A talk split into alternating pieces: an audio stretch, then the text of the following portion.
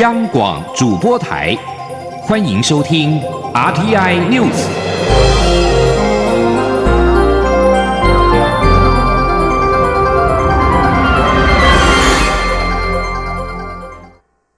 各位好，我是主播王玉伟，欢迎收听这节央广主播台提供给您的 RTI News 新闻。首先带您关注。蔡英文总统已经结束加勒比海友邦的访问行程，回程过境美国科罗拉多州丹佛市，这是我国总统第一次过境美国内陆城市。当地时间二十号将参访美国国家大气研究中心，行程聚焦在台美这三年来与太空科学、再生能源等科学领域的互动与合作。蔡英文总统抵达丹佛之后，首先会晤科罗拉多州州长波利斯以及美国联邦参议院外交委员会亚太小组主席贾德纳，并在当地时间十九号晚间于丹佛市举办乔宴，近七百人挤爆了会场。蔡总统在致辞时表示，台湾确实受到很大的压力，但是他会挺住，绝对不在压力下低头。他也强调，台湾受到内外的挑战都越来越大，此时一定要团结，才能守住台湾的民主。前天记者欧阳梦平随团采访报道。蔡英文总统结束自由民主永续之旅，回程过境美国科罗拉多州丹佛市，并在当地时间十九号晚间举办乔宴。原本只规划四十桌，但由于参加的侨民人数太多，最后增加到七十桌。当蔡总统进场时，全场起立鼓掌，高声为他加油，气氛非常热烈。蔡总统在致辞时表示，在场许多侨胞都很关心台湾的未来。面对中国步步紧逼，一手硬一手软，想要压迫台湾接受一国两制，台湾社会感到忧心。尤其看到香港慢慢失去自由民主，更开始担心台湾有一天会失去主权及民主。总统指出，台湾确实受到很大的压力，但身为总统要做的事情只有一个，就是要把压力顶住。他说。来自中国的打压，无论是外交内政，从来都没有停止过。但是各位，不管压力有多大，蔡英文都会挺住，台湾也会挺住，坚守民主，争取自由，保护主权，绝对不在压力底下屈服。大家有没有信心？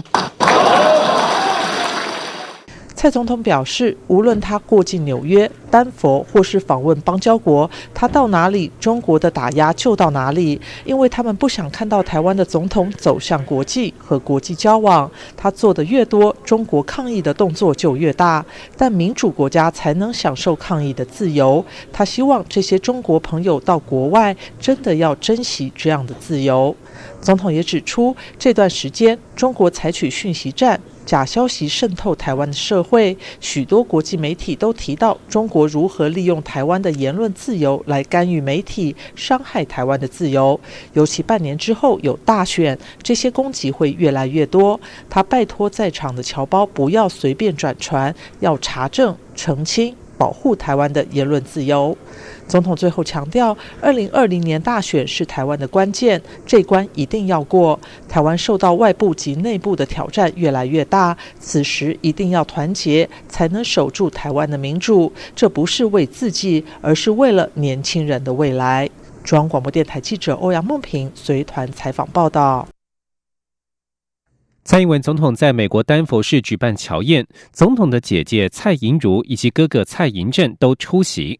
蔡莹如在受访时表示，蔡总统前阵子很辛苦，但是他们兄弟姐妹都帮不上忙，现在像是从十八层地狱回到人间，他很为蔡总统高兴，也特地从洛杉矶赶来帮他加油打气。而蔡总统的哥哥蔡莹正随后也现身，但是不愿接受媒体采访，直接进入乔宴会场。稍早，蔡英文总统在乔宴前会晤科罗拉多州州长波利斯以及参议院外交委员会亚太小组主席贾德纳。贾德纳表示，他在会晤当中谈到美国国会如何从香港事件看待台湾所面临的威胁和挑战，而这也是为什么他们与台湾站在一起显得更加重要。前天记者欧阳梦平的随团采访报道。蔡英文总统结束加勒比海友邦访问行程后，于当地时间十九号下午抵达美国丹佛市过境，首先便与科罗拉多州州长波利斯及参议院外交委员会亚太小组主席贾德纳会晤。贾德纳晚间出席乔宴前受访表示，他与蔡总统讨论了安全议题、经济上的机会以及不断成长的台美关系。贾德纳说，他们也提到了亚洲再保证倡议法案，这将进一步增进台美之间的联系，同时也会继续落实台湾关系法，并继续推动台北法案等立法。另外，他与蔡总统也讨论日前批准的军售案，未来会继续这类型的军售，并讨论到台美签订自由贸易协定的机会。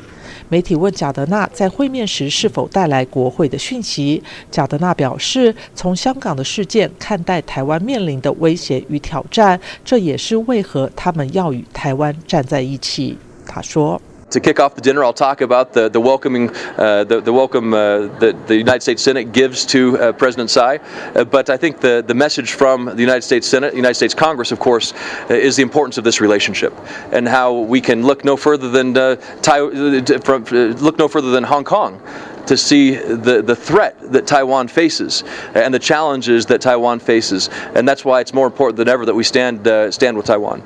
蒋德纳并认为，目前的台美关系是有史以来最好。从科罗拉多州人民对台湾的支持，以及台湾在科罗拉多州超过两亿美元的销售市场，便可看出，他认为这些是美国人民和台湾之间的关系与支持。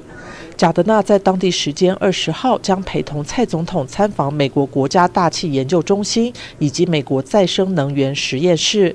他表示，两人也将深入讨论台美在能源合作方面的机会。中央广播电台记者欧阳梦平随团采访报道。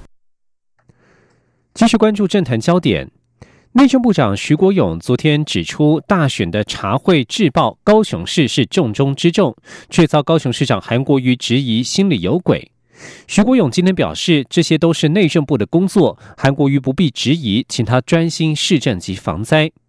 徐国勇今天表示，将代表国民党参选总统的韩国瑜人在高雄，而且竞选总部也将设在高雄，自然在维安上是重中之重。徐国勇也指出，此时此刻，韩国瑜最重要的、最需要关注的是高雄大雨之后的防救灾工作。高雄在十九号下午两点就有淹水灾情传出，但是高雄市府在淹水两个小时之后的下午四点才二级开设。韩国瑜应该要多注意市政以及高雄市的灾防工作。而高雄市十九号下起大雷雨，多处街道出现淹水的情况，被外界质疑是清淤破功。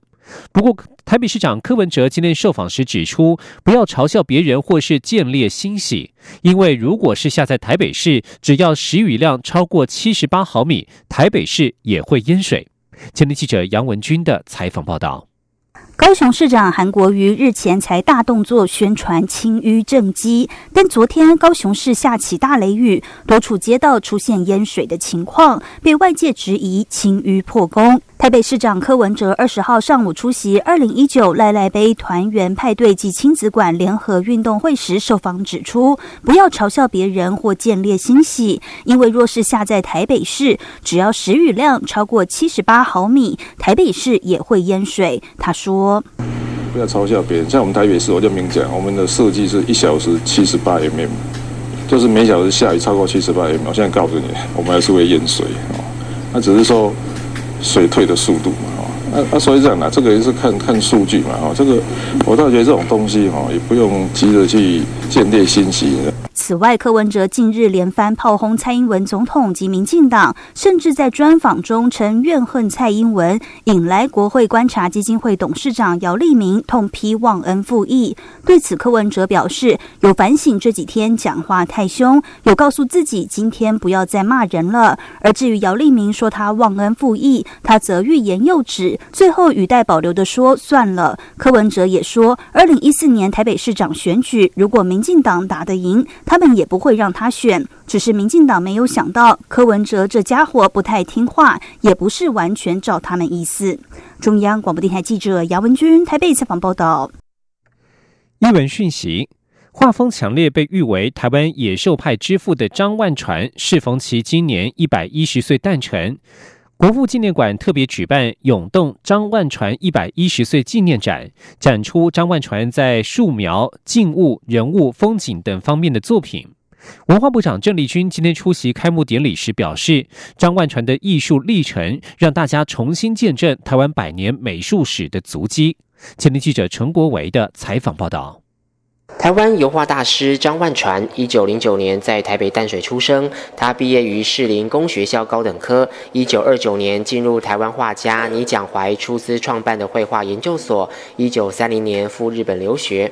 张万传受到巴黎画派、野兽画派、表现主义等画家的影响，具有强烈笔触和浓厚色彩的画风，因此被誉为台湾野兽派之父。张万传见证台湾从日治时期国民政府来台，再从戒严时代。在走向戒严之后的自由民主社会，他在二零零三年逝世，享受九十五岁。适逢今年张万传一百一十岁诞辰，国父纪念馆举办纪念展。文化部长郑丽君在开幕致辞时表示：“因为有这些前辈画家，才有今天的展览。也感召政府提出重建艺术史计划，守护台湾的美术史，将过去长期由民间努力的守护工作，由政府承担更多责任，并结合前瞻计划提出。”建立典藏体系，同时将中央及地方的美术馆品质升级。啊，他的艺术历程，其实也仿佛让我们重新见证啊台湾百年美术史的这个足迹啊。那啊，真的是满心的感谢啊，深深感谢家属常年的努力，守护这一段艺术史。这次纪念展展出素描、静物、人物、风景等系列的作品，其中风景系列的油画笔触奔放、大胆用色、厚重形体，所画的厦门、鼓浪屿、淡水等景色都具有个人强烈的色彩。人物系列作品对五官不加以描写，而是以颜色塑形来诠释复杂又多层次的质感。由于张万传爱鱼、画鱼、吃鱼，鱼成为他生活中不可或缺的题材与佳肴。这次展览也以鱼系列为主题，呈现历年描绘鱼类的作品。郑丽君也为这些作品深深着迷。他那个画那个鱼真的是，呃，这个有一个描写是说，连猫都可以闻到腥味了。啊，那对于我而言，我是一个素食者啊，我看他的鱼都看得津津有味。涌动张万传一百一十岁纪念展即日起到八月二十号，在国父纪念馆中山国家画廊展出。中央广播电台记者陈国伟台北采访报道。关心国际消息，将焦点转到波斯湾的情势方面。伊朗革命卫队十九号宣布，他们已经将一艘行经重要战略海域和莫兹海峡的英国油轮没收，因为这一艘油轮未尊重国际海事规定。月末同一时间，另外一艘英国经营在波湾航行的游轮也大幅改变行驶方向。英国外交部长表示，第二艘游轮已经遭到夺取，这次是两艘游轮被扣，令人无法接受。伊朗革命卫队则是没有提到第二艘游轮的事情。根据船舶追踪服务网站的资料显示，第一艘遭到扣押的是悬挂英国旗帜、属于瑞典的史丹纳帝国号。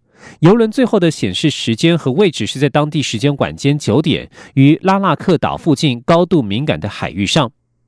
伊朗革命卫队宣布扣押游轮的几个小时之前，直布罗陀司法部长才刚宣布，当地最高法院裁定，一艘涉嫌违反制裁遭扣押的伊朗游轮，可再延长扣押三十天。